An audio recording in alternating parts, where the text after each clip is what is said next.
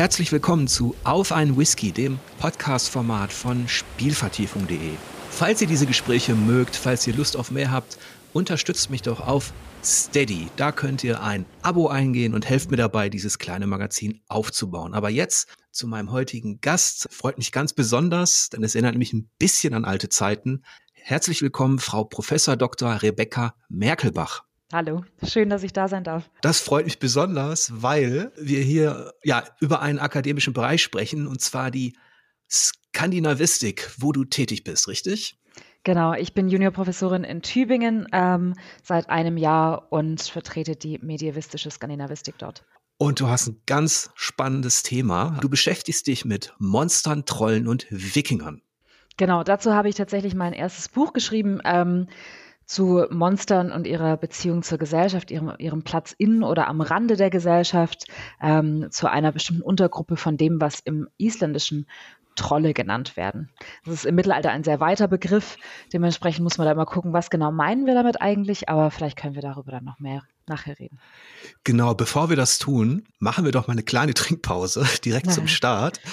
Was machst du dir denn auf? Ähm, ich habe tatsächlich einen Kräutertee, aber nachher gönne ich mir vielleicht noch einen Whisky tatsächlich. Ähm, ich habe vor kurzem aus Irland einen leckeren Method and Madness mitgenommen, ähm, den ich vielleicht nachher noch öffnen werde. Das klingt gut. Und an die Iren habe ich mich auch noch gar nicht rangewagt. Von daher wäre das sehr spannend. Also ich mache hier auf einen natürlich einen Schotten, einen rauchigen, einen Ben Brucken, Peated and Smoky, Single Malt und ich sage einfach mal Cheers. Slantje. Ja, die Trolle und die Monster. Wenn ich mal so zurückdenke, wann ich meinem ersten Troll begegnet bin, dann war das tatsächlich bei den Fraggles. und ich glaube, das waren die Gorks. Das waren für mich als Kind so die typischen Trolle. So ungeschlachte, riesige, fällige Gestalten, die sehr kräftig und äh, furchteinflößend sind. Was war denn deine erste Begegnung? Oh, das ist eine gute Frage. Wahrscheinlich in Märchen. Meine Oma hat mir ganz viele Märchen erzählt, als ich klein war. Und da kommen natürlich auch dann teilweise Trolle und Riesen vor. Ähm, und ich glaube, daher stammt dann wahrscheinlich auch meine Faszination mit, mit solchen paranormalen Wesen und mit äh, Geschichten erzählen auch im Allgemeinen. Und das hat dich dann auch schon vor dem Studium so ein bisschen umgetrieben, dieses, dieses Thema. Absolut. Also ich bin klassisch aus der Generation, die ähm, äh, über Tolkien an, an die ähm, Nordistik gekommen ist, ähm, weil ich, also die, die Herr der Ringe-Filme liefen im Kino an, als ich Teenager war. Und ähm, über die Beschäftigung damit bin ich dann darauf gekommen, Moment mal, wenn der Herr Tolkien das machen konnte, dann vielleicht sollte ich auch sowas studieren. Ähm, und die, die Trolle in den Sagas haben mich dann schon relativ früh umgetrieben. Ähm, weil es auch eine der ersten Dinge war, die man dann anfängt zu lesen. Und ähm, tatsächlich während meines dritten Semesters gab es ein spannendes Seminar damals von Hendrik Lambertus, ähm, der selber Fantasy-Autor ist ähm, und der damals einen Kurs unterrichtet hat zu Monstern in der altnordischen Literatur. Und seitdem bin ich dem Thema vollständig verfallen. Ja, das ist auch ein, ein spannendes Feld, finde ich. Jetzt hast du Tolkien erwähnt und ich habe tatsächlich im Vorfeld meiner Recherche zu dir einen Aufsatz gefunden. Und zwar heißt es dort der Wald als Ort der Transformation im Herrn der Ringe, wenn ich das jetzt richtig übersetzt mhm. habe. Worum ging es da? Ähm, das war tatsächlich meine allererste Publikation. Ähm, da war, das ist ein, ein, Tag, ein, ein Tagungsband erschienen ähm, von einer Tagung, die in, in Dublin damals stattgefunden hat.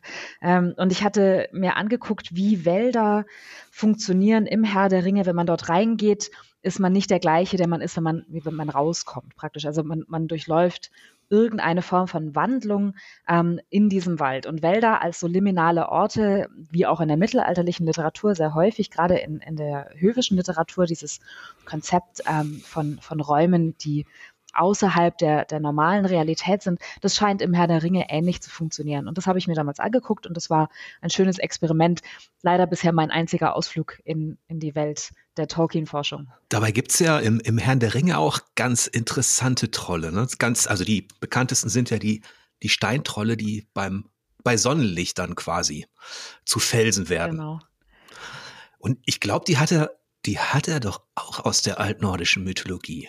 Ich meine, Tolkien hat so ziemlich alles irgendwie aus der altnordischen Mythologie entnommen. ähm, ja. Also in großen Teilen. Oder tatsächlich ja eben auch aus, aus ähm, finnischen Erzählungen, ähm, aber sehr, sehr viel aus den, der altnordischen mhm. Mythologie. Auch die Zwerge an sich sind ja vollständig ähm, daraus entlehnt. Auch die, die, ganzen Namen und alles findet man ja original so aufgezählt in der Edda.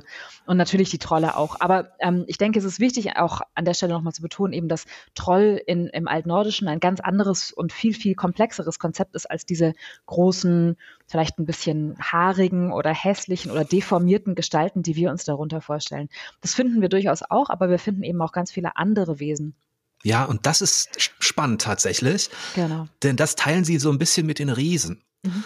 Und äh, mir ist dann auch irgendwann aufgefallen, als ich mich ein bisschen näher damit beschäftigt habe, dass das Bild der, des Riesen, das man so allgemein hat, ja auch ungefähr dem des Trolles entspricht. Also sie sind groß, ein bisschen dumm, besonders stark und werden schnell wütend, repräsentieren so das, äh, ja, die wilde Natur. Dabei sind die Riesen, ähnlich wie die Trolle, wesentlich vielschichtiger und werden gerade in den, in den älter, also in den älteren Quellen auch als sehr schön beschrieben, sehr weise, wissend.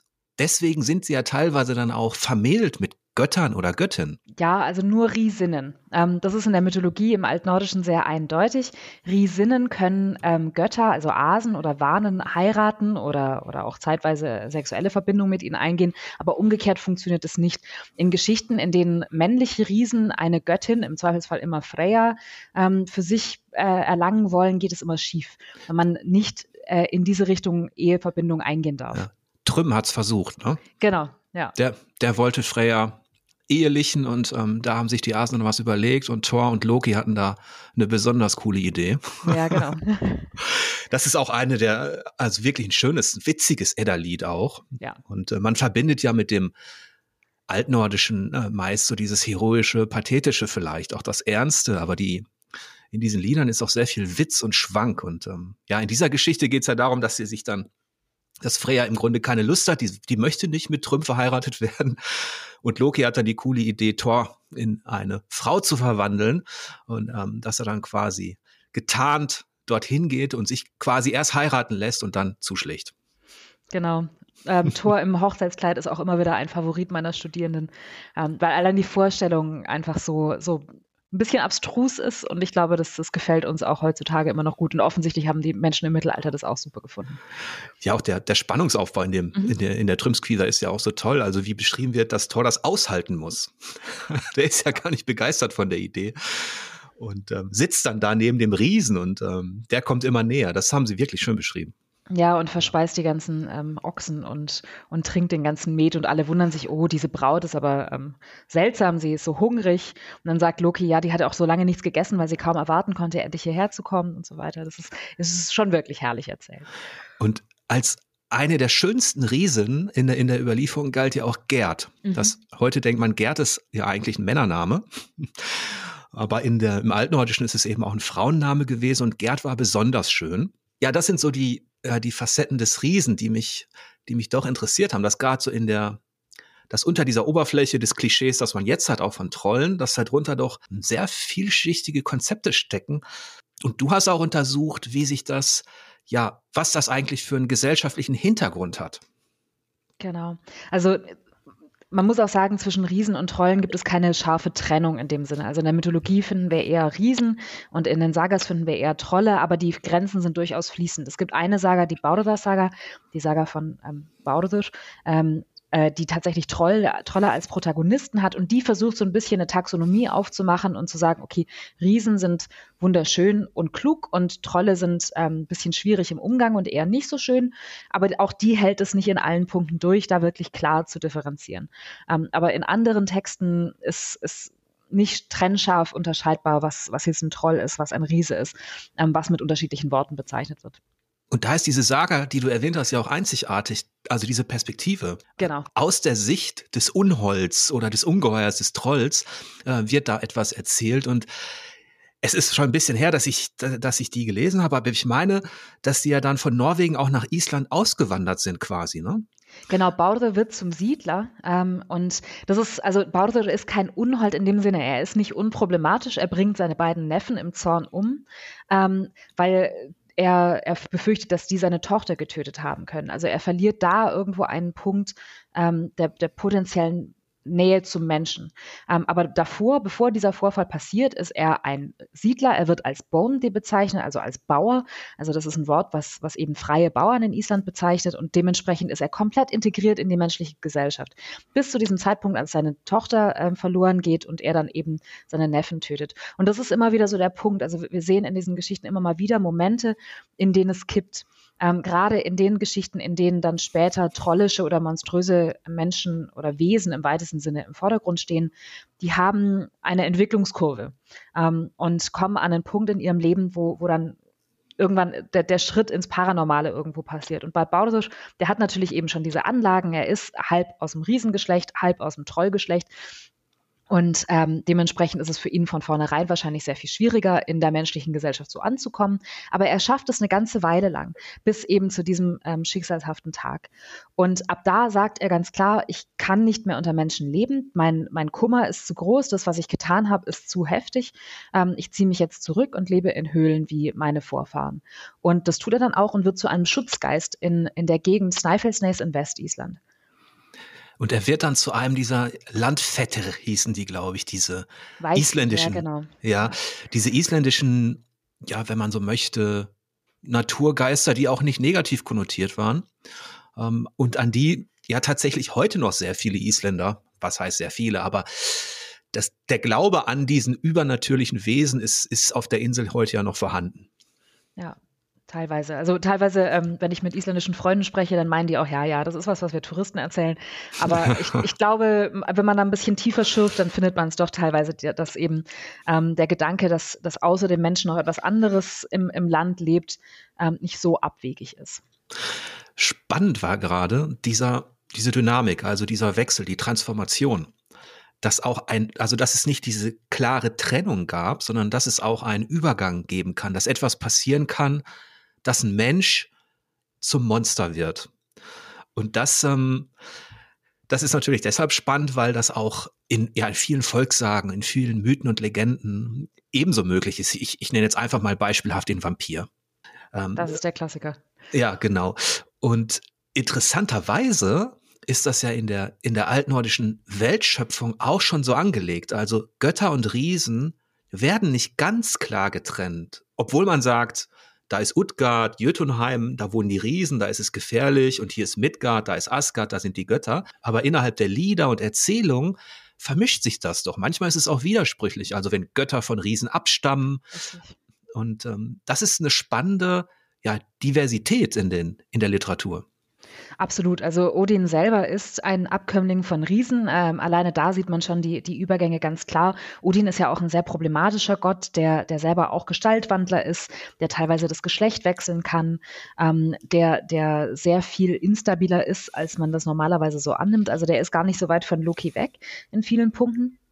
Ähm, und Eben genauso in der Raumkonzeption. Also früher gab es in der Forschung diese Annahme, dass es eine scharfe Trennung gibt zwischen einem, einem irgendwie Midgard und Utgard, ähm, aber das ist mittlerweile meiner Meinung nach sehr überholt. Zumal auch ähm, neuere Forschung gezeigt hat, dass dieses ganze Utgard-Konzept also aus linguistischen Gründen nicht haltbar ist und auch in der Forschung aus einer unschönen, eher völkischen Richtung kommt. Da muss man sich in der Altnordistik ja auch mal so ein bisschen mit befassen, was sind unsere Wurzeln in, in der Fachgeschichte. Ähm, und deswegen gucken wir mittlerweile mehr eben auf diese, diese eigentlich sehr, meiner Meinung nach sehr viel interessanteren Zwischenräume, diese verwischten Grenzen, dieses, dieses Unscharfe, ähm, was man in jeglicher Gattung irgendwo sieht. Also in, in den in den Märchensagas oder teilweise auch in den Vor Vorzeitsagas werden die Grenzen vielleicht etwas starrer. Da hat man vielleicht dann eher ein höfisches Zentrum und einen, einen eher wilden Raum ähm, um, um das herum. Aber gerade in den Isländer Sagas oder auch in, in der ähm, Mythologie kann man meiner Meinung nach nicht davon ausgehen, dass da so trennscharf ähm, unterschieden wird zwischen, zwischen besiedelten Räumen und nicht besiedelten Räumen. Auch in Island ist es ja so, das Hochland ist natürlich nicht besiedelt, aber im Sommer wird es ganz viel genutzt, um dort ähm, Schafe weiden zu lassen. Die Leute reiten dort durch in den Sagas, also es, es sind Straßen dort, ähm, es wird benutzt, es wird belebt, ähm, auch von durchaus zivilisierten Elementen. Mhm. Und dementsprechend kann man eben auch nicht sagen, dass, dass in Island irgendwie so dieses umgekehrte Bild ist, also eben nicht das Zentrum und dann die Peripherie drumherum, sondern in Island ist es eben der Küstenstreifen, der besiedelt ist und das Zentrum ist das, was problematisch und harsch und unbewohnt ist. Ähm, das ist im Winter vielleicht eher der Fall und natürlich kommt es dann auch nicht von ungefähr, dass Wiedergänger beispielsweise vor allem im Winter erscheinen. Aber dennoch finde ich, kann man da nicht ganz klar sagen, okay, das, das ist zentral und belebt und das ist nicht zentral und nicht belebt. Ja, selbst innerhalb der Mythologie wechselt das ja. Also mal ist Utgard, wird das im Osten angesiedelt, irgendwo weit weg. Und dann wechselt das manchmal so ein bisschen in den Norden. Aber der Osten und der Norden, das ist so ein bisschen die Heimat der Riesen und, genau. und der Monster und auch, ja, der Zielort für die Heldenfahrten und für die großen Taten, die dann meist Thor äh, vollbringt. Was ich vorhin sehr interessant fand, war die Sache mit den Verwandlungen. Es gibt ja auch Riesen, die sich verwandeln in, in Adler und Odin wird ja auch diese Zauberkraft in Anführungsstrichen jetzt zugesprochen. Mhm. Und da, da ist ja dann auch wieder eine Gemeinsamkeit und wenn man sich anschaut, woher die Götter eigentlich ihre Kräfte, ihr Wissen und so weiter bekommen, dann sind ja oft auch die Riesen der Ursprung dessen. Ja, Odin sucht ja auch wirklich eindeutig ähm, Riesen auf, um, um mit denen in Wissenswettstreite zu treten. Also gerade ähm, Vafthrudlis Maul ist da natürlich das, das Lied, was am meisten fällt, aber auch ein Wöhlesbau. Wir wissen ja nicht so genau, wer diese Seherin eigentlich ist. Ähm, und, und woher sie ihr Wissen nimmt, ja, aber Odin und seine, seine Ansammlung von Wissen, das ist ja immer wieder ein, ein wiederkehrendes Thema in, in den diversen mythologischen Texten. Und da sind ähm, Riesen ein, eine super Quelle, weil die von, von vornherein da waren. Das sind ja die, die Urwesen irgendwo. Es ist auch aus, aus einem Riesenkörper, dass dann die Erde geformt wird und so. Ähm, insofern kann man sich natürlich auch super an die wenden, wenn man Dinge wissen will, die verborgen sind oder ähm, die ganz früh passiert sind in, in der Weltgeschichte. Jetzt ist natürlich eine spannende kulturhistorische Frage. Woher kommt das denn bloß? Ja. Dass die Menschen ja nicht nur im, in, den, in der altnordischen Überlieferung, ja, es gibt ja auch die keltischen Überlieferungen und viele andere, in denen Riesen vorkommen. Aber woher kommt das bloß, dass, dass die Riesen auf der einen Seite dieses Chaos sind, diese großen Wesen, also vielleicht die Natur repräsentieren. Aber warum wird ihnen dann zum Beispiel auch etwas zugeschrieben, gerade in der altnordischen Überlieferung, dass sie dass sie weise sind, dass sie dieses Wissen haben, dass sie auch große Baumeister sind. Und da gibt's ja dann immer interessante Theorien. Also gerade das mit den Baumeistern, dass es vielleicht doch darauf zurückgeht, dass die, dass die Leute, die noch nie ein großes Steingebäude gesehen haben, eine große Stein, äh, Straße gesehen haben oder einen großen Tempel oder eben auch die Megalithbauten, mhm. die in der äh, Natur zu sehen waren, dass halt das auch damit dazu beigetragen hat, dass man vielleicht diesen Riesen als ja, Überbleibsel alter Kulturen womöglich eben auch altes Wissen zutraute? Das sieht man in der altenglischen Literatur ja teilweise. Also ähm, da wird ja dann auch von den Werken alter Riesen gesprochen, ähm, wenn damit tatsächlich die römischen Ruinen gemeint sind. Ähm, insofern kann da sicherlich ein, ein Zusammenhang bestehen. Ähm, und ansonsten auch was, was monstertheoretische Ansätze angeht, das Monstrum ist etwas, was gleichzeitig Angst macht, aber auch anzieht. Ähm, und im Riesen kommen diese beiden Elemente ja dann durchaus sehr stark zusammen, wenn er gleichzeitig das Chaos repräsentiert, aber auch irgendwo Ordnung reinbringt durch Wissen, durch Baukunst. Ähm, und diese Gegensätze, die immer wieder in diesen Wesen vereint werden, ich denke, das ist eigentlich das, was dann auch ähm, kulturell ähm, so, so wichtig, so, ähm, so so viel Potenzial hat, einfach auch, um, um diese Wesen aufzuladen mit diversen kulturellen Bedeutungen, die ähm, dafür benutzt werden können, ganz, ganz vielschichtige Belange zu erkunden, die in der Gesellschaft ähm, von Relevanz sind. Mhm.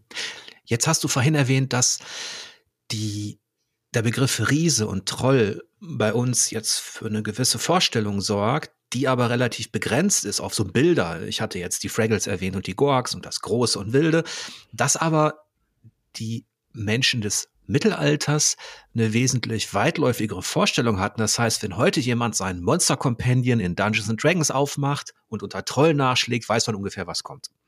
Aber damals waren eben auch, ja, ähm, Zauberer, Wiedergänger und sogar Berserker galten als Trolle, ne? Genau. Also das Wort Trottel oder Tröttl im Isländischen ähm, kann für eine ganz Vielzahl von Wesen stehen. Da kann man alles Mögliche mit bezeichnen, auch, auch Leute, die, also Menschen, die besonders groß oder stark sind oder auch besonders hässlich sind, können von anderen als Trolle oder als trollisch wahrgenommen werden. Und genau eben auch ähm, magische Sachen werden gerne mit, mit Trollwörtern bezeichnet. Trottdomer oder Trottskaper ähm, sind Wörter, die dann auch für Magie benutzt werden können. Ähm, dementsprechend, also das, dieses, dieses Trollkonzept ist ein, ein sehr komplexes, sehr weitläufiges. Und da muss man erstmal dann gucken, was meinen wir eigentlich, wenn wir von Trollen in der isländischen Literatur des Mittelalters sprechen. Also so ein klassischer Troll existiert ja dann auch in der Überlieferung, wenn ich jetzt an den Beowulf denke und an Grendel. Mhm. Das kommt ja schon dem, ja, vielleicht dem heutigen Monsterbegriff auch nah, ne? Ja, da dachte ich immer, wenn, wenn ähm, Tolkien Grendel als Monster bezeichnen kann, dann ist das für mich auch gut genug. Ja, der Troll und der Riese, der hat sich ja dann nicht nur in der altnordischen Literatur, sondern eben auch bis heute in den Märchen gehalten und in den, ähm, in den Volkssagen. Und da gibt's eine Sache, die ich dann frappierend finde. Und das bemerke ich gerade, ich recherchiere so ein bisschen äh, im Zusammenhang mit God of War Ragnarök über die altnordische Mythologie und ähm, erzähle ein bisschen was ähm, was in der Edda steht, die Weltschöpfung, einzelne Götter. Und was mir da auffällt, ist, über welchen Zeitraum sich manche Traditionen in Anführungsstrichen jetzt oder Gemeinsamkeiten gehalten haben. Und jetzt komme ich auf die Riesen und Märchen. Und da gibt es diese, ja, diese Überlieferung von Skrimir, dem Riesen. Der ist mit Thor unterwegs. Und als er sich zum Schlafen legt, versucht Thor ihn zu, ja, vernichten, indem er dreimal mit seinem Hammer ausholt. Und zwar so richtig. Und das ist auch wieder so eine witzige Episode, denn beim ersten Schlag geht es, glaube ich, darum, dass Skrimir sagt, was war das, ein Blatt? Beim zweiten Schlag ja, hat mich eine Eichel gestört. Und beim dritten Schlag ist es, glaube ich, Vogelmist. Also das ist jetzt eine Überlieferung aus der, aus der Edda im weitesten Sinne. Und jetzt komme ich zu den Märchen. Denn es gibt bei den Gebrüdern Grimm dieses eine Märchen, in dem der Riese in dem Brunnen haust. Und dann werden Mühlsteine auf ihn geworfen und er sagt dann, glaube ich, im weitesten Sinne, jagt die Hühner da weg, die streuen mir ihre Körner in die Augen. Also stört sich auch gar nicht drum, dass er da irgendwie angegriffen wird. Und das sind so manchmal, ich, man kann natürlich jetzt keine Verbindung ziehen, aber es hat sich doch sehr lange gehalten, ne? diese Vorstellungen, diese, diese Geschichten von Riesen. Absolut. Also was die, die Parallelen zwischen der altnordischen Literatur und den Märchen angeht, da gibt es mittlerweile auch einige Forschung dazu, weil das super interessant ist. Also auch in den, in den wirklich in den Texten, die wir im Deutschen Märchen-Sagas nennen, die, die Ritter-Sagas eigentlich, ähm, da gibt es unheimlich viele Märchenmotive, beispielsweise eine der ersten, ähm, äh, wie sagt man das? Ähm, Vorkommnisse des, des ähm, Cinderella-Geschichtentypus findet sich in einer solchen Saga ähm, im 14. Jahrhundert schon. Und dementsprechend, also die, diese Verbindungen sind durchaus sehr da. Und ähm, da ist auch wieder der, der Herr Tolkien ein wunderbarer Mensch, den man an dieser Stelle zitieren kann, denn er spricht von dem Cauldron of Story, aus dem jeder er Geschichten, also in dem ganz viele Erzählmotive gemeinsam irgendwo gekocht werden und jeder Geschichtenerzähler schöpft sich so das raus, was für seine Geschichte oder ihre Geschichte wunderbar passt. Und ähm, da schwimmen dann natürlich auch diverse Riesen und Trolle mit rum, die immer wieder in verschiedenen Kontexten, in verschiedenen Kulturen auf unterschiedliche Art und Weise dann verarbeitet, rezipiert, transformiert werden können ähm, und die immer noch dadurch ihre Relevanz behalten.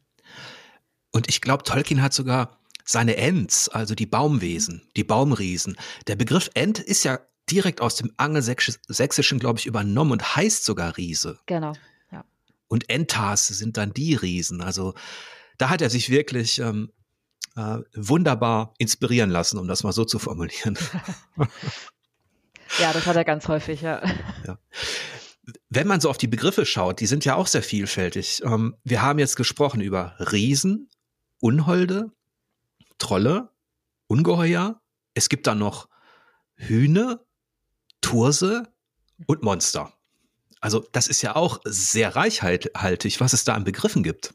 Ja, das, also, das ist, denke ich, auch über Sprachgrenzen hinweg. Also das Altnordische, wie gesagt, hat ähm, Wörter wie Jötun, das sind meistens die mythologischen Riesen, ähm, wird aber manchmal auch in der Saga-Literatur benutzt. Risi, das ist das gleiche Wort wie das deutsche Riese. Und eben Trötl oder Trotl, Thurs, also Tose. Ähm, auch da ist, ist eine große Vielfalt, was, glaube ich, auch nochmal darauf hinweist, wie wie schwierig es ist, monströse Wesen oder paranormale Wesen zu fassen.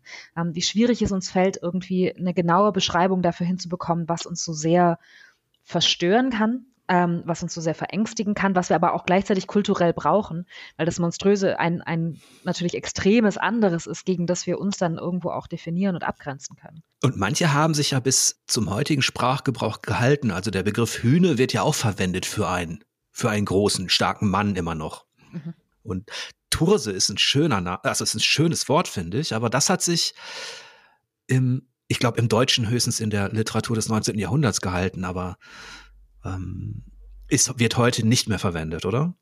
Wäre vielleicht Zeit für eine Revival. Ja, ich finde Tose schön.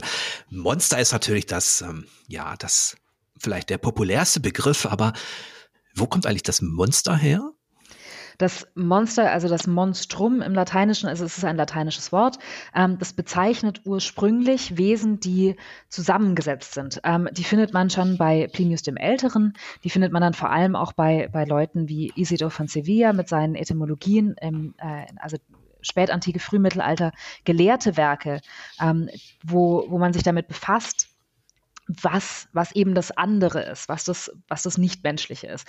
Ähm, Isidor beschreibt natürlich dann, woher das Wort Monstrum kommt. Er ähm, bezieht es zum einen auf demonstrare, also aufzeigen, und zum anderen auf monere, warnen. Es ist also etwas, was auf etwas anderes hindeutet und was vor etwas warnt. Ähm, und dieses Wort hat sich so sehr in unsere Kultur irgendwo eingeprägt, dass wir es eben immer noch verwenden in unterschiedlichen Sprachen, in unterschiedlichen Kontexten, um alles zu bezeichnen, was, was abartig ist im weitesten Sinne, ja. Also es ist, es ist eben was, was die Grenzen sprengt, was ähm, transgressiv ist, was problematisch ist, was zerstörerisch ist, aber was eben auch, wie, wie Jeffrey Jerome Kern eben sagt, diese Anziehungskraft hat. Also es ist offensichtlich etwas, was große Faszination auf uns ausübt. Denn wie viele Vampirgeschichten oder Zombie-Geschichten haben wir in unserer Kultur über die Jahrhunderte hinweg? Oder diese ganzen Serien, Mörder, Sendungen, die jetzt teilweise auf Netflix laufen und die sehr problematisch sind. Das ist ja auch eigentlich nichts anderes als irgendeine neue Form der Faszination mit dem Monströsen. Und damals hätten die, die Isländer, die Norweger des Mittelalters, des Spätmittelalters, die hätten unter dem Begriff Troll eben sehr viel gefasst. Wir haben äh, die Zauberer erwähnt, also Magiekundige oder ähm, Berserker und, und Wiedergänger. Heute haben wir scheinbar so eine Vielfalt, also wir könnten so ein richtiges Bestiarium an modernen Monstern aufstellen, wozu vielleicht dann auch letztlich äh, heutzutage ein Serienkiller gehören würde, ich weiß es nicht. Und ähm, das wären aber aus der Perspektive des mittelalterlichen Menschen oder sagen wir des mittelalterlichen Saga-Verfassers, wären das alles Trolle gewesen, oder? Wahrscheinlich schon, ja. Ähm, und da ist es eben nochmal wichtig zu trennen zwischen der gelehrten Vorstellung, also zwischen den, den, lateinischen gelehrten Texten, die das Wort Monstrum für sehr, sehr, sehr spezifische Wesen benutzen und ähm, für die, die Trolle, von denen ich spreche. Ähm, diese, diese Monstren im lateinischen, im gelehrten Kontext, das sind ähm, die Wundervölker nennt man die im Deutschen auch. Ähm, also Wesen, die beispielsweise ähm, wie die Blemmies ihr Gesicht auf der Brust tragen, die wie Hundsköpfe einen Hundekopf haben, die einen sehr großen Fuß haben, mit dem sie durch die Gegend springen und den sie als Schirm benutzen können. Das sind die Wesen, die eben schon in der Spätantike in diesen gelehrten Traditionen beschrieben werden. Und das ist eine Vorstellung, die sich sehr lange in gerade eben in, im Lateinischen durchzieht die man dann auch immer wieder in, in den Karten findet, in, in diesen Weltkarten an den Rändern der bekannten Welt. Ähm, und das muss man eben sehr star stark trennen von, von Trollen, ja, weil das ist natürlich ein ganz anderer Begriff, der kommt aus einer anderen Tradition und wird in einem anderen Kontext benutzt. Und da merkt man auch tatsächlich einen oder bemerkt man einen kulturellen Unterschied, denn wenn man Isländer-Sagas liest, ich habe jetzt natürlich auch nicht, ähm, mein Gott, ich habe die Egel-Saga gelesen und äh, Laxdöler-Saga und ein paar andere, aber die sind ja meist überraschend nüchtern erzählt und sachlich fast erzählt. Und ähm, das ist keine Fantastik in dem Sinne. Und deswegen kommen Monster, Monster, bis auf die, die Trolle, die, die du jetzt auch schon so ein bisschen ähm, identifiziert hast, also Wiedergänger, Zauberer, die ja im Grunde aus dem Menschen heraus entstehen können. Mhm. Aber übernatürliche Wesen, schreckliche Wesen oder auch zum Beispiel mehrköpfige Wesen, man weiß aus irgendwelchen Edda-Liedern und so weiter, dass Riesen auch mehrere Köpfe haben können, aber so Kreaturen kommen da in den klassischen Sagas ja gar nicht so oft vor. Genau, also wir haben in der Eirik Saga Röða, in, in einer der beiden Sagas, die von, der, ähm, von dem Besiedlungsversuch in Nordamerika erzählen, da haben wir einen von diesen, diesen Wundervölkerwesen, ähm, dem man dann in, in dem unbekannten Land in Nordamerika begegnet. Da gibt der Autor der Saga vielleicht so ein bisschen mit seinem eigenen gelehrten Wissen an und sagt, ich weiß genau, in solchen Räumen weit weg von unserem kulturellen Zentrum finden sich diese Wesen und dementsprechend ist es ganz klar, dass die, die Siedler ähm, auf die treffen treffen, wenn sie dann eben in Finnland unterwegs sind. Aber sonst findet man die nicht. Und das ist ganz, ganz wichtig, auch hier nochmal zu unterscheiden zwischen den verschiedenen Gattungen so ein bisschen und zwischen dem, ähm, was, was man dann vielleicht auch verschiedene Welten nennen kann, die die Texte aufmachen. Weil die Isländer-Sagas eben in einer ja, pseudo-realistischen Welt spielen, ähm, die ja eine isländische Vergangenheit sein soll. Und da kann man eben nicht alles in der gleichen Form ausspielen, wie man das vielleicht in einer sehr viel weiter entfernten Vergangenheit in, in einem kontinentalen Land machen kann. Oder in einer komplett vagen, fiktiven Zeit irgendwo auf dem Kontinent oder in, im Mittelmeerraum, wie das dann bei den ähm, Rittersagas mhm. der Fall ist. Die sogenannten Ritter- und Vorzeitsagas die wurden, oder die kennt man vielleicht nicht so, die sind nicht so berühmt geworden wie jetzt eine Njals-Saga oder Egils-Saga. Aber in diesen Sagas geht es eben doch sehr viel natürlich auch um, um Aberglauben, Trolle und Magie. Absolut. Also ich finde es immer schade, dass die nicht so berühmt geworden sind. Ähm, es ist eigentlich, es hätte auch die, in die andere Richtung gehen können, weil ursprünglich in den Vorzeitsagas die, die skandinavischen, die kontinentalskandinavischen Länder so ein bisschen versucht haben, ihre Geschichte wiederzufinden, was sich vielleicht nicht so gut machen lässt, weil da halt eben einfach auch sehr viele Trolle und, und Zauberei und ähnliche Sachen vorkommen. Ähm, aber auf jeden Fall auch sehr, sehr lesenswerte Texte, die ähm, eine interessante Mischung zeigen aus, aus höfischen Einflüssen vom Kontinent, die im Spätmittelalter dann einfach auch sehr beliebt waren in Norwegen und in Island, ähm, mit dieser, gemischt mit dieser ähm, eigenen Erzähltradition, die dann eben ihre eigenen paranormalen Wesen mitbringt, wo man dann eben Trolle in den Alpen findet oder ähnliche Geschichten. Ja, und ich glaube, in den, in den Alpen gibt's bis heute, also in, in Tirol gibt's auch einen reichen Sagenschatz an Riesengeschichten. Äh, also die gibt's in ganz Europa. Ne? Ähm, und was mich äh, immer interessiert hat oder was mich auch fasziniert hat, war diese Frage der Wanderung von Stoffen und Mythen. Und inwiefern bestimmte Dinge eben, ja, nicht nur überliefert worden sind, sondern eben dann natürlich auch umgestaltet sind und dann wiederkehren. Also die sich einfach irgendwie nicht, nicht ausrotten lassen, weil der Mensch vielleicht diese Geschichten von diesen Monstern und Riesen auch braucht. Und das war eben so, so der Ansatz, den ich dann in meiner Arbeit verfolgt habe, dass diese, weil eben das Monstrum als etwas, das vor etwas warnt und auf etwas hindeutet, dass dadurch, dass sie immer für etwas anderes stehen, was, was über ihre eigene ähm, Existenz hinausgeht, was über ihr, ihr monströses Wesen, wenn man vielleicht so sagen möchte, hinausgeht. Da habe ich dann eben geguckt, was könnte das denn sein, was durch einen Berserker beispielsweise ausgedrückt werden kann im 13. und 14. Jahrhundert oder durch einen Wiedergänger in den Isländer-Sagas. Also gerade in diesem scheinbar so realistischen, so nüchternen Kontext. Was ich dann auch sehr interessant finde, ist der tatsächliche gesellschaftliche Hintergrund der Entstehungszeit. Wenn wir jetzt über den Beowulf sprechen, dann wissen wir vermutlich, dass es sich um das 8., 9. Jahrhundert handelt. Immer noch umstritten. Ja, genau. Es ist umstritten, aber, aber wir wissen, es ist vielleicht im, im Frühmittelalter ähm, entstanden, in einem bestimmten Kontext. Wenn wir dann Edda-Lieder nehmen, wie die Völuspar zum Beispiel, dann wissen wir, die ist vor dem 11. Jahrhundert entstanden, vielleicht sogar im 10. Wenn wir die Isländer-Sagas nehmen, dann geht es natürlich weiter ins, ins Mittelalter. Dann sind wir im 12. Jahrhundert, im 13. Jahrhundert und bei den Vorzeitsagas und Rittersagas dann teilweise im, im 14. Jahrhundert. Und was ich mich immer gefragt habe, ist, für welches Publikum war das eigentlich? Und, oder anders gefragt, wenn man von diesen Riesen, Trollen und dem Aberglauben erzählte, musste man ja davon ausgehen, dass es für die Lebenswirklichkeit dieser Menschen noch von Bedeutung war. Absolut. Also die, die Isländer Sagas, ähm, die Sagas allgemein sind ein Elitenprodukt. Die wurden geschrieben und rezipiert vor allem von den hochstehenden Bauern auf Island. Ähm, sie drücken dementsprechend vor allem die Belange dieser Klasse aus. Aber was natürlich faszinierend ist, dass wir davon ausgehen können, dass sie gleichermaßen von allen gesellschaftlichen Schichten irgendwo mitbekommen wurden. Also wenn man, wenn man sich vorstellt, diese Idee der, der Quöldwaka, die in Island, also der Abendwache, die in Island noch sehr, sehr lange Zeit bis ins 20. Jahrhundert hinein praktiziert wurde, wo man ähm, abends zusammensaß und, und Handwerk beispielsweise ähm, gemeinsam gemacht hat und eine Person hat Geschichten erzählt. Ähm, und wenn man davon ausgehen kann, dass auch in einem so, so einem Kontext dann eben Sagas erzählt oder vielleicht auch so, sogar vorgelesen wurden in den reicheren Höfen, wo man, wo man Bücher hatte, ähm, dann sitzen da ja alle zusammen. Dann sitzt da der Großbauer und seine Frau und die Kinder und die Bediensteten gleichermaßen. Ähm, und dementsprechend, auch wenn die Sagas vor allem eben das Produkt dieser, dieser Großbauern sind, ähm, die sehr stark ihre eigene Ideologie darin niederschlagen.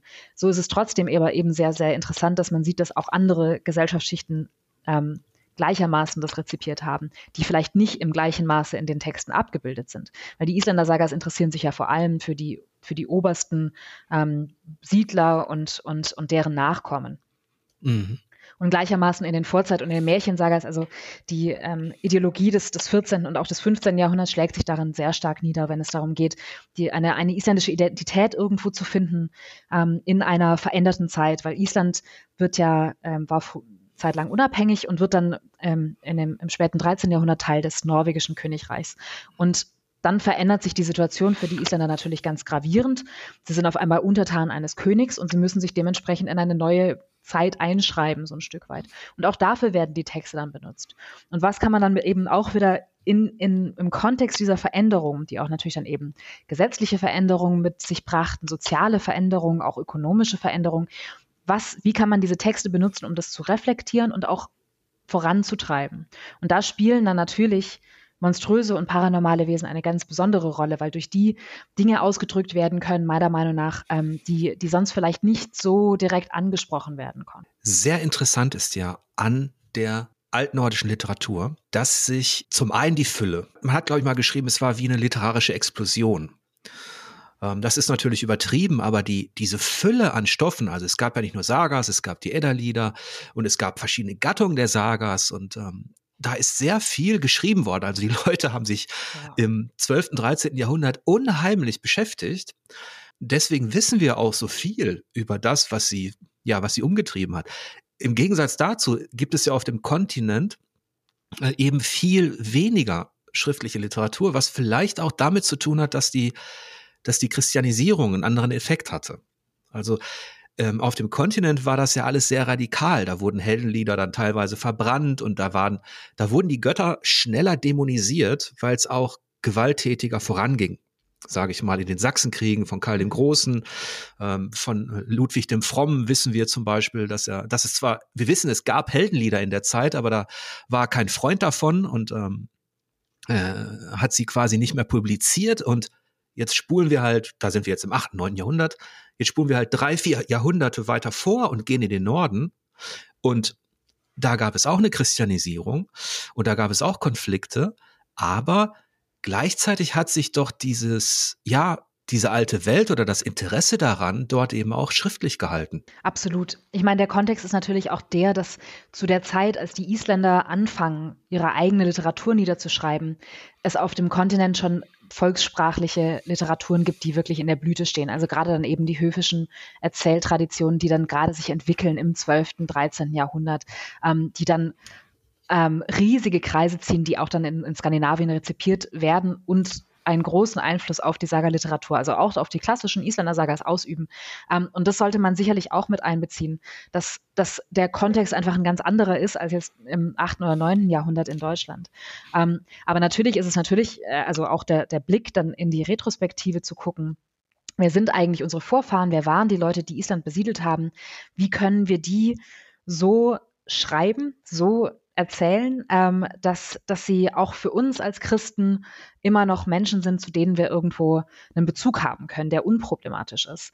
Ähm, das ist, denke ich, auch ein ganz wichtiger Impuls für, für die Sagerschreibung, zu gucken, wie, wie positionieren wir uns im, im Bezug zu unserer eigenen Vergangenheit. Und interessant ist ja, dass diese ganzen Motive, diese, ja, wenn man so möchte, aus der heidnischen Zeit kommen, die heidnische Vorstellungen letztlich repräsentieren, die nichts mit dem Christentum zu tun haben, dass die dann zwar auch in gewisser Weise dämonisiert worden sind, aber eben im Norden konnte das nicht radikal passieren, denn es gibt ja die Überlieferung, dass zum Beispiel der heilige Olaf, da gibt's die Geschichte, dass er eine Kirche sogar von einem Troll bauen ließ. Also sowas gibt es. Und mhm. das wäre das wäre im, im 8., 9. Jahrhundert ähm, bei, den, bei den Franken oder bei auf heutigen deutschen Gebiet überhaupt nicht denkbar gewesen, dass man diese Kreaturen der heidnischen äh, Zeit eben äh, nutzt äh, in der Literatur. Gibt es da eigentlich Hinweise, inwiefern sich die Christianisierung oder auch diese Dämonisierung auf die Riesen in der Literatur ausgewirkt hat? Hm. Also das Paranormale ist allgemein etwas, was immer mit der Vergangenheit assoziiert ist. Ähm, das ist ganz klar. Also gerade auch, auch Magie und Berserker, das sind immer Wesen, die von, von außen und von früher kommen. Ähm, Magie wird auch gerne als, als Fortneskia, als, als altes Wissen bezeichnet. Ähm, dementsprechend immer, wie gesagt, etwas, was assoziiert ist mit, mit früheren Zeiten, mit Dingen, die wir nicht mehr machen. Ähm, inwieweit das mit, mit Riesen zu tun hat, ist tatsächlich eine spannende Frage, über die ich mir noch nie so viel Gedanken gemacht habe. Ähm, aber müsste man sich mal angucken. Also ich, ich weiß nicht, ob es da einheitliche Antworten drauf geben kann. Also weil wir halt eben dann auch wieder so Texte haben wie die Bauder-Saga, die, mhm. die versucht irgendwie die Riesen mit in diese neue Zeit zu nehmen, die die Riesen und Trolle nicht dämonisiert, aber die auch ganz klar sagt, sie können nicht in der neuen Zeit ankommen. Also am Ende ist es ja so, dass ähm, Baudos Sohn Gester ähm, zum Christentum konvertiert und dafür von seinem Vater getötet wird weil klar ist, dass ein Riese kein Christ sein kann. Also insofern ist es eine Dämonisierung oder ist es einfach die, der Fakt, dass eine Zeitenwende da war und dementsprechend mhm. diese, diese alten Wesen nicht mitkommen konnten. Es gibt ja auch Erzählungen, dass die Landweichte dann irgendwann dem, dem Land den Rücken kehren mussten, weil es halt ein christliches Land wurde und sie dort mhm. nicht mehr mhm. zu Hause sein konnten. Das sind eigentlich schon die, die spannenden Stellen, in denen dieser Konflikt einerseits deutlich wird, aber wo man sich andererseits fragt, wenn das jemand im 12., 13. Jahrhundert verfasst hat, in dem Sinne, was denn eigentlich, ob er quasi alle Seiten so ein bisschen mit ins Boot holen wollte. Mhm. Weil in der alten Überlieferung galt ja eben der Riese nicht nur als das Monster, was wir heute unter dem modernen Begriff äh, verstehen, also nur gefährlich, sondern eben auch als weise, altes Wissen. Ähm, und dass man vielleicht so ein bisschen daran festhalten wollte, dass man sich diese Geschichten und vielleicht auch das, was drinsteckt, nicht ganz nehmen lassen wollte. Ja, das sicherlich. Also auf diese Geschichten baut ja auch unheimlich viel auf. Ähm, das ist, also mal abgesehen davon, dass äh, Bauderer Sage ist natürlich ein sehr, sehr später Text ähm, aus dem 14. Jahrhundert. Wobei wir, da kommen wir mit in ganz andere Diskussionen, was die Datierung angeht. Aber gut, ähm, aber auch Snorri Sturluson ähm, mit seiner Edda, mit seiner, seiner Prosa-Edda, wenn wir sie ihm wirklich zuschreiben wollen, ähm, der hatte ja auch ganz, ganz klar äh, irgendwo die Intention, praktisch diese Geschichten zu erhalten, damit weiter Dichtkunst produziert werden kann. Insofern ist es ein Wissen allgemein über die Vergangenheit, was man braucht, um weiter kulturell aktiv zu bleiben. Ähm, und diese Riesen wandern ja dann eben auch über die verschiedenen Gattungen, finden sich dann in den Märchensagas und so, sind dort weiter produktiv. Märchensagas werden geschrieben bis ins 20., 19., 20. Jahrhundert hinein. Also neue Geschichten, die, die geschrieben werden, ähm, basierend auf diesen alten Motiven. Dementsprechend, ähm, ich glaube, man, man kann das einfach auch nicht loslassen, weil es so ein inhärenter Bestandteil der eigenen Tradition, der eigenen Erzählkunst ist. Und es war ja letztlich dann auch kulturerhaltend, diese diese Art von Restauration oder auch dieses Kuratieren von Snorri und natürlich auch anderen, da befinden wir uns schon im 13. Jahrhundert. Und ähm, da spricht keiner mehr im Heiligen Römischen Reich Deutscher Nation über, also das ist christlich natürlich.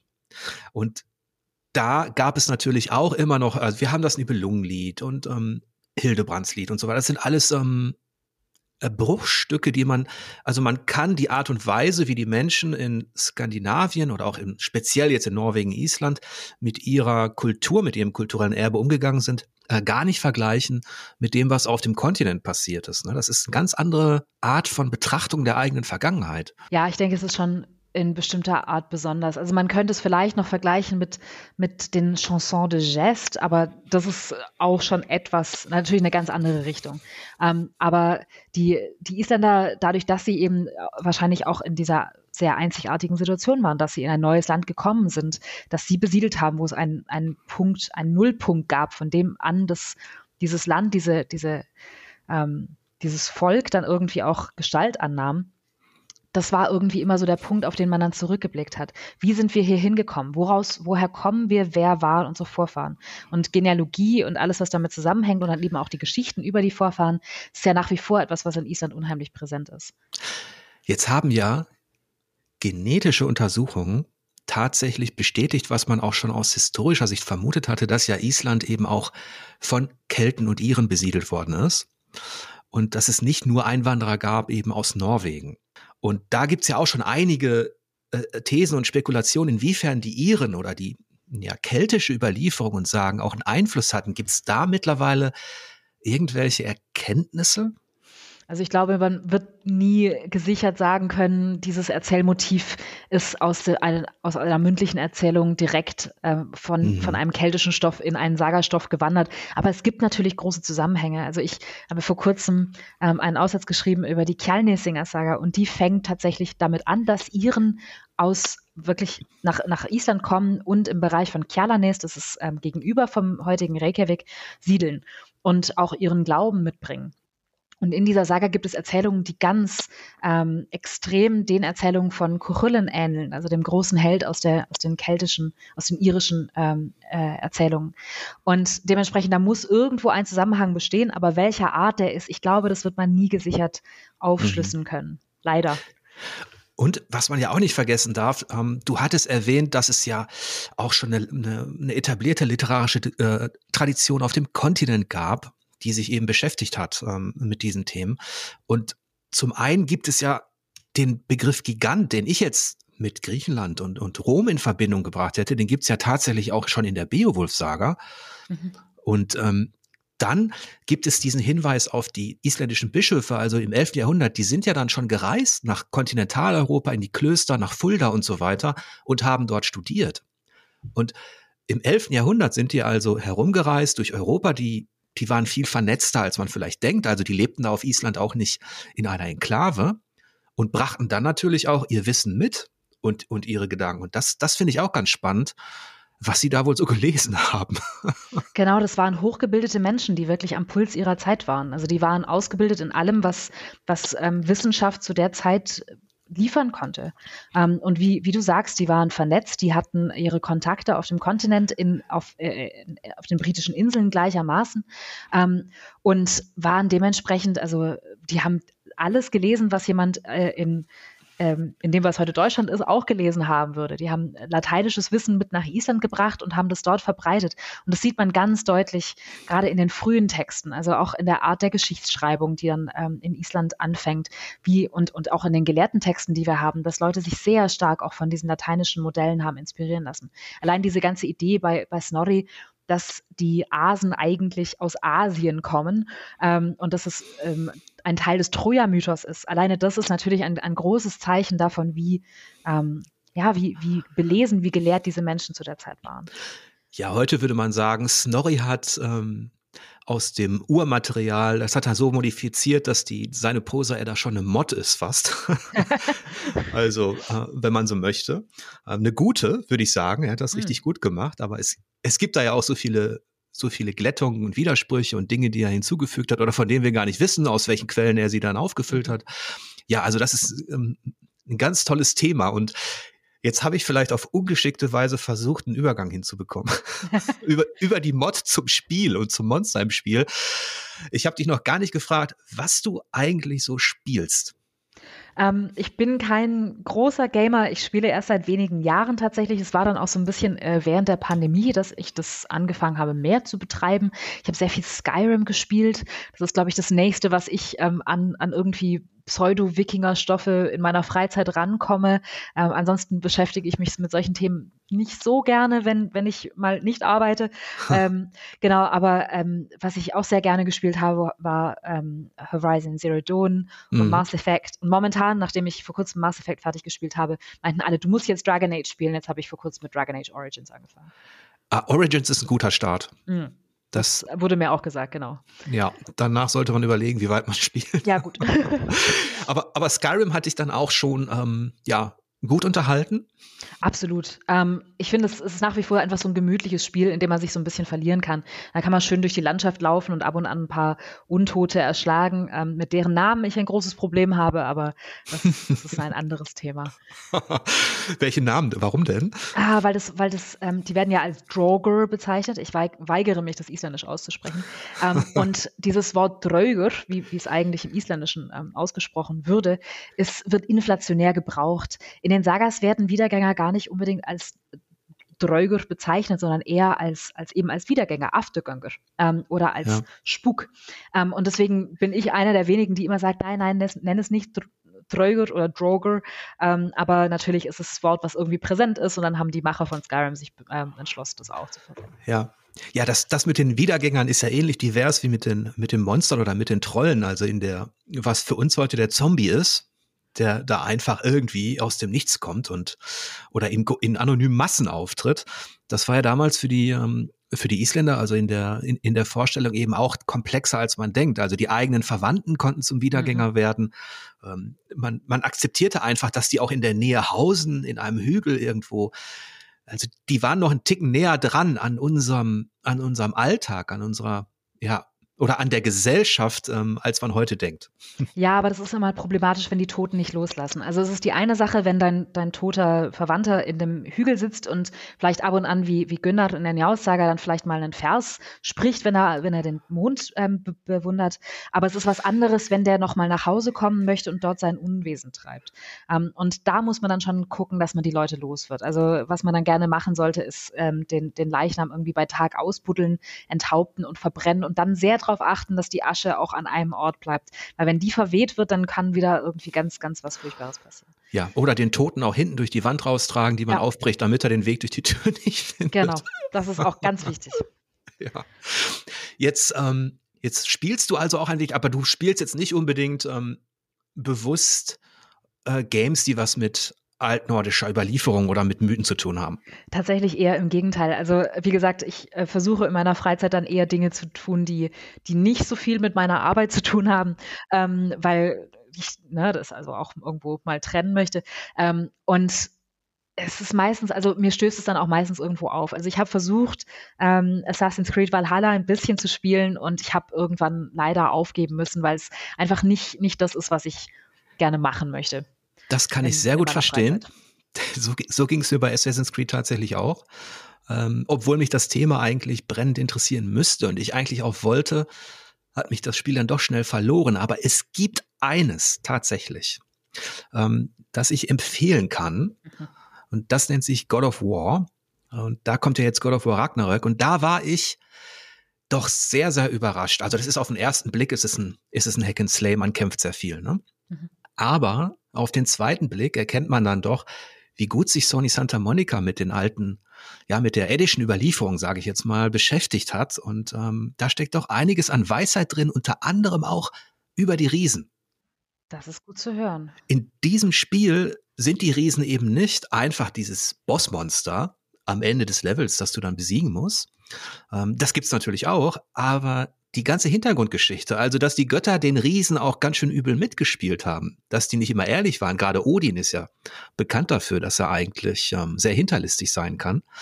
Und das wird jetzt ähm, äh, thematisiert. Das, das fand ich sehr überraschend. Überhaupt wie die, wie Mimir zum Beispiel als Gestalt, der hängt dann als Kopf ähm, am Gürtel äh, der Helden und erzählt von alter Zeit. Und das haben sie wirklich toll gemacht so dass man eben sagen kann, dass das kein Beispiel ist für die klassische klischeehafte ja Integration von von irgendwelchen Göttersager. Das freut mich sehr zu hören, weil wir müssen dringend irgendwo auch davon wegkommen. Also gerade dieses dieses Bild, ähm, ich meine, das ist natürlich dann auch wieder ein Spiel, was sicherlich sehr viel Gewalt ähm, mit sich bringt, aber ich, ich fände es halt schön, wenn wir auch komplexere Wikinger-Erzählungen irgendwo haben könnten. Was, was ich gerne gespielt hätte, wäre eine Version, in der der, keine Ahnung, der Protagonist oder die Protagonistin dann nach Island fährt und zum Bauern wird und dann wird es ein Farming Simulator oder sowas.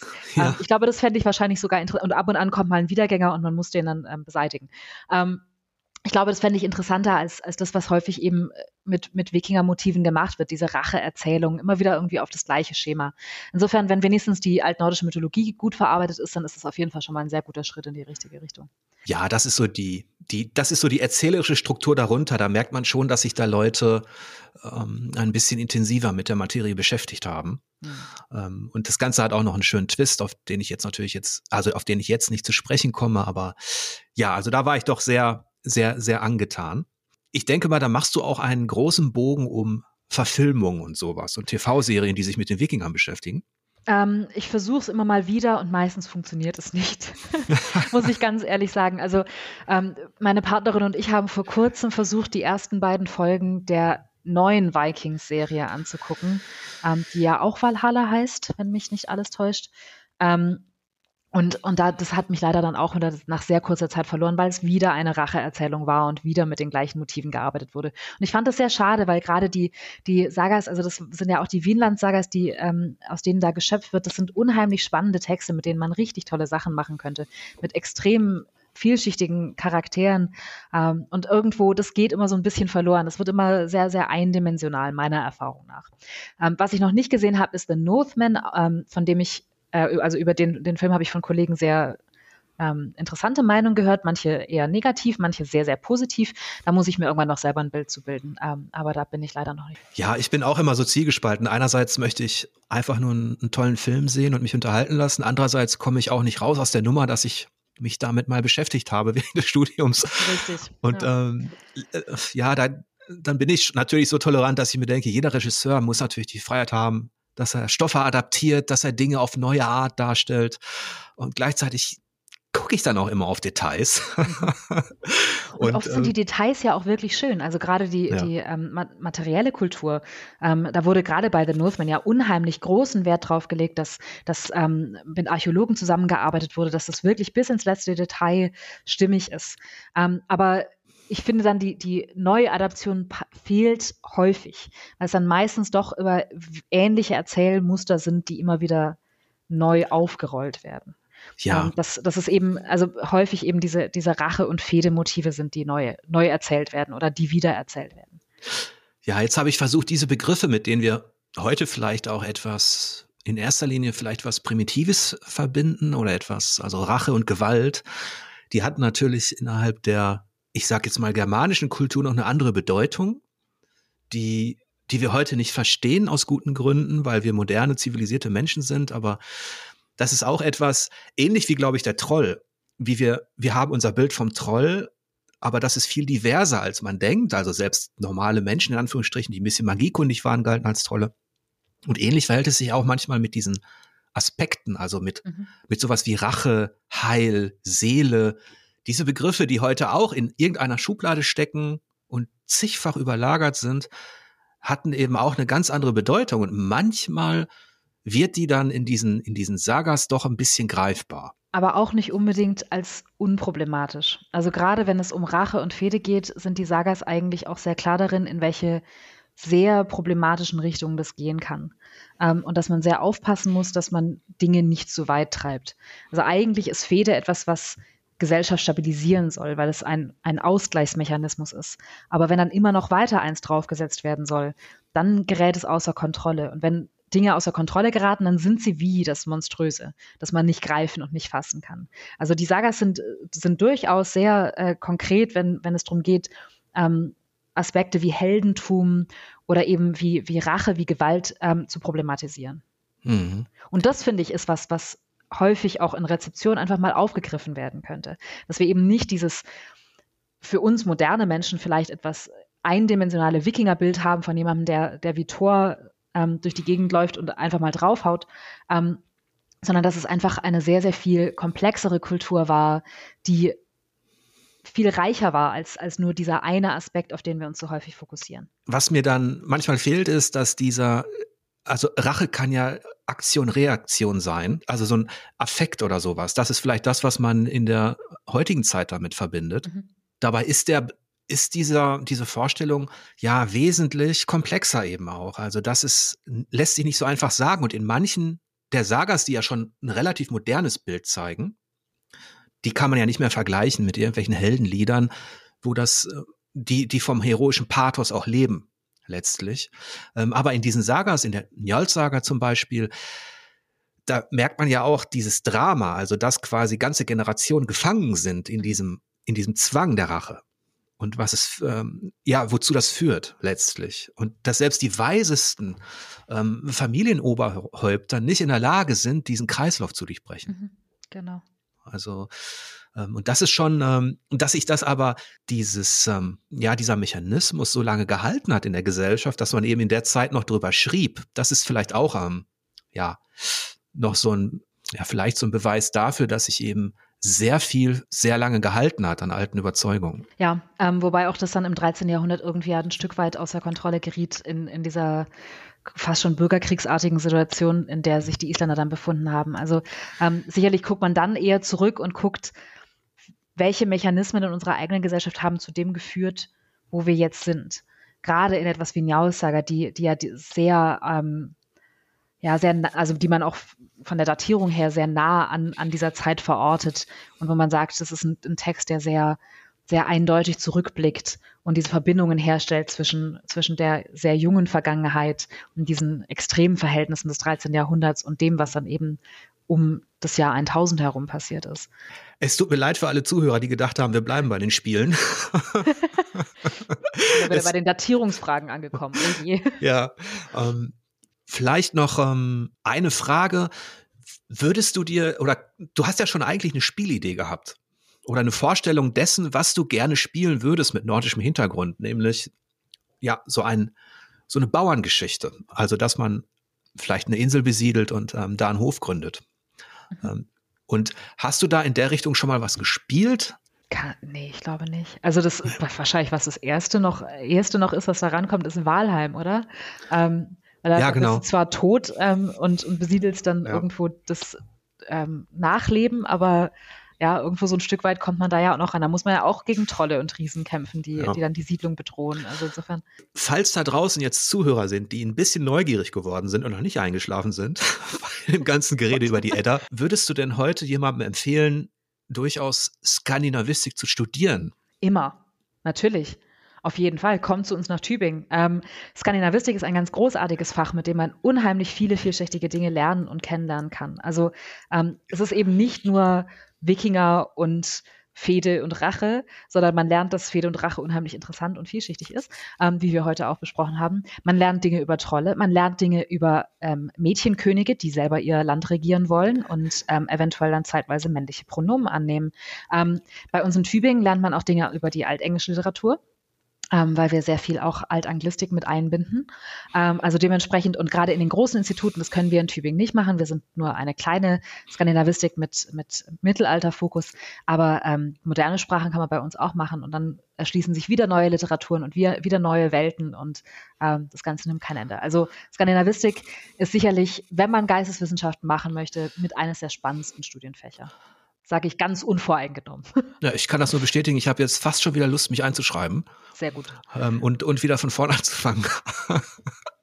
ja, man lernt ja auch nie aus. Ne? Die Forschung entwickelt sich weiter und dann gibt es neue Gebiete, in die man vordringen kann und ähm, wo, wo es spannende Sachen zu gibt, die man dann weiter erforschen kann. Also das hat mir einen Riesenspaß gemacht. Mir auch. Vielen, vielen Dank. Ich hoffe, ihr da draußen hattet auch eure Freude an diesem Gespräch über Monster, Trolle und Wikinger. Auch wenn es jetzt nicht viel um Videospiele an sich ging, ähm, denke ich, war das vielleicht, ja, war das vielleicht ganz bereichernd und vielleicht ist ja einer oder eine dabei, die zukünftig in Tübingen studiert. Das war Skandinavistik. Ich würde mich sehr freuen. ja, dann wünsche ich euch da draußen, wie immer, lange Spielzeit und angenehme Bosse. Bis demnächst.